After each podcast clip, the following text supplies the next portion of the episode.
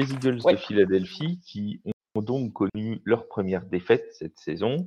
Euh, on passera, parce que Nick Sirianni a eu la grande classe de le faire, on passera sur les erreurs d'arbitrage qui ont émaillé le, Monday Night Football et notamment sur ce face mask euh, sur Dallas Goddard euh, qui lui a fait perdre le ballon et voilà, qui a inversé le momentum. On va pas, on va pas s'apesantir là-dessus.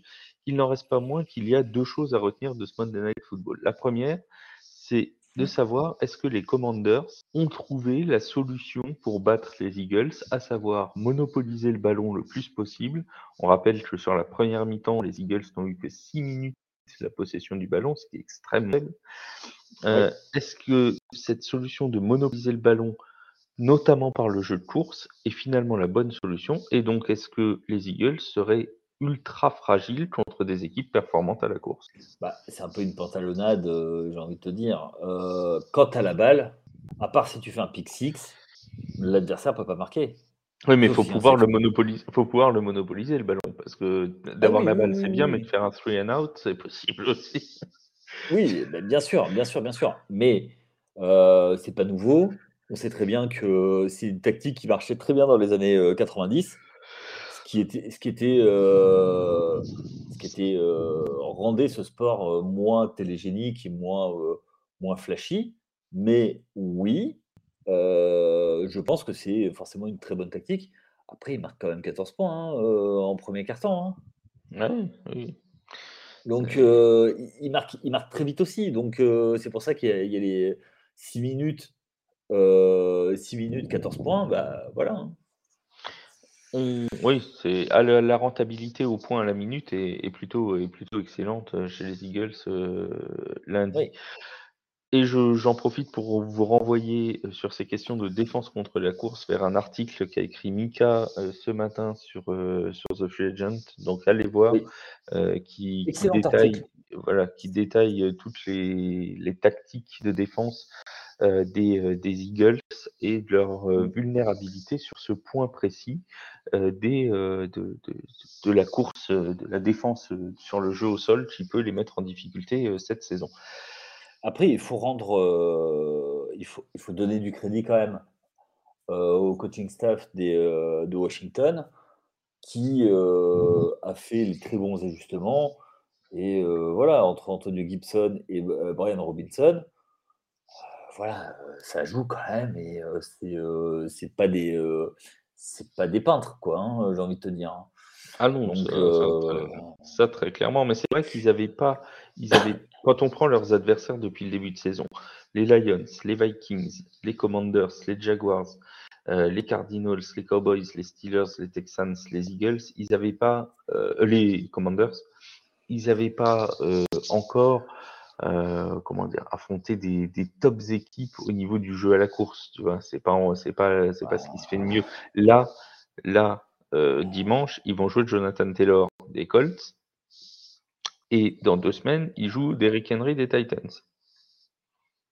et ensuite, ils jouent les Giants avec, euh, avec Saquon Barclay. C'est des équipes qui peuvent potentiellement leur poser de gros problèmes. Oui, mais euh, Taylor, euh, il fait pas une très très bonne saison. Non, mais il est bien revenu la semaine dernière. Ça se trouve en confiance, il peut être. Euh, oui, oui, oui. Oui, non, non, mais je suis les embêter. peut les embêter. Après, euh, on en a parlé plusieurs fois, mais Siriani, c'est un excellent coach. Alors, en attaque, ce qu'il fait, c'est magnifique. Euh, en défense, il peut faire quelques ajustements. Ah oui, bien sûr. Et puis, il a, il a largement le choix entre le coordinateur défensif et ses consultants défensifs. Euh, largement le quoi faire, euh, le quoi faire euh, dans la matière. Je pense qu'il y a des ajustements à faire par rapport à ça. Et en fait, ils choisissent leur poison. Mmh. Et c'est toujours ça, en fait. Choisis, tu lances un défi à l'attaque adverse. Bas moi sur ici. Ben là, en fait, les commandeurs ont relevé le défi du jeu au sol.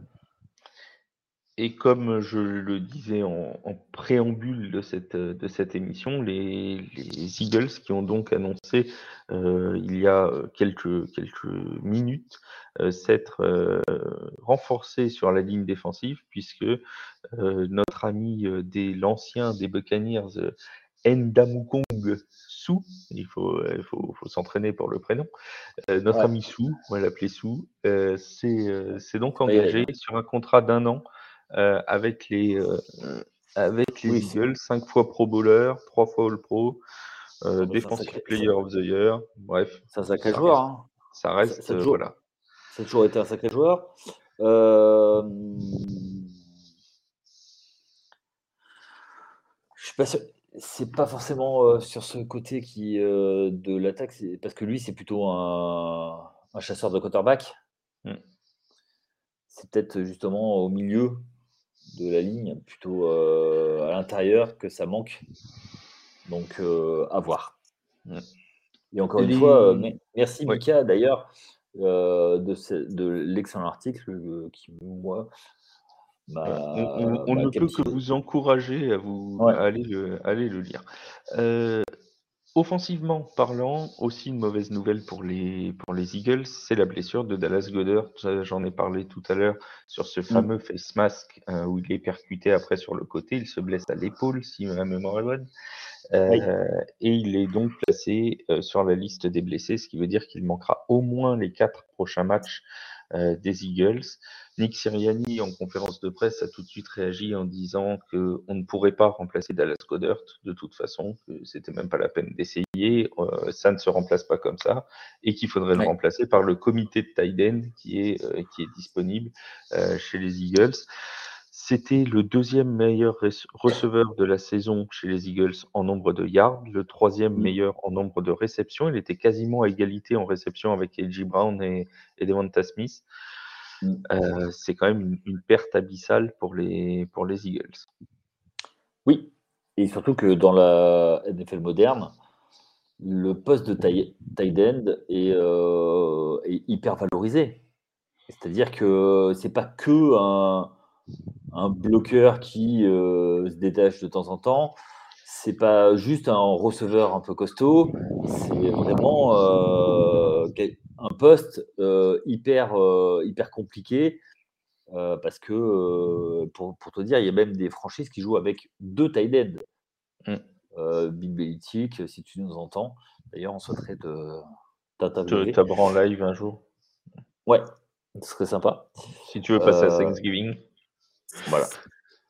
Mais plaisanterie mise à part, non, ça reste quand même une grosse, grosse perte parce que bah, il, il a du boulot et il a quand même réussi à déloger de sa place euh, Hurt, qu'ils l'ont envoyé à, euh, Arizona, Zach Hurts, parce que euh, il émergeait quoi. Donc et, quand on sait la légende qui est Zach Hurts du côté de, de Philadelphie, bah, ça montre un peu le bonhomme quoi. Donc il jouait, en fait, il était appelé sur les jeux qui étaient un petit, toujours un peu tendance, quoi, un peu tendancieux, c'est-à-dire les, les, ce que ce qu'on appelle les, les momentum play, quoi. Mmh. Ceux qui redonnent un boost et, euh, voilà. Donc, euh, ça fait. c'est d'ailleurs aussi pour ça. C'est d'ailleurs aussi pour ça qu'il a été cherché sur ce fameux jeu du face mask parce que les les Eagles s'étaient menés, qu'ils étaient dans leur camp, qu'ils avaient besoin de quelqu'un de sûr entre guillemets pour les faire avancer. Et il avait très bien réussi sa mission jusqu'à cette euh, jusqu'à cette faute des, des Commanders puisque il avait euh, le ballon, il progressait avec le ballon, il y avait il y avait aucun souci là-dessus. Euh, et on rappelle que tu es interdit jusqu'à jusqu'à la fin de saison de dire du bien d'un joueur, puisqu'à chaque fois il se blesse euh, le match suivant. Donc, euh, soit il se blesse, soit il baisse de trucs. Non, je ne dirais, je dirais pas que Dak Prescott est un très très bon joueur. Euh, voilà. on, tiens, en parlant de Dak Prescott, est-ce que, petit instant prono, est-ce que tu les vois rester en tête de la NFC Est, des Eagles? Et alors, la question va forcément aller l'une avec l'autre et en tête de la NFC. De la NFC Est, oui. De la NFC, euh, je suis pas sûr. Non, on met qui à la place? Les Vikings? Bah oui, les Vikings, t'as vu comment ils sont euh, Ils marchent sur l'eau. Bah, ils marchent sur le. Normalement, ils naviguent, les Vikings, sur l'eau. Oui, oui, totalement. Sinon, il faudrait les appeler les Moïse du Minnesota, mais ce sont bien les Vikings, donc euh, ils, ne, marchent pas sur l'eau. Oui, mais à Minnesota, il y a la pluie violette hein, aussi, hein. alors attention. Merci beaucoup, Yaya, pour euh, ta présence, pour ton expertise, pour ton analyse. Ciao à tous.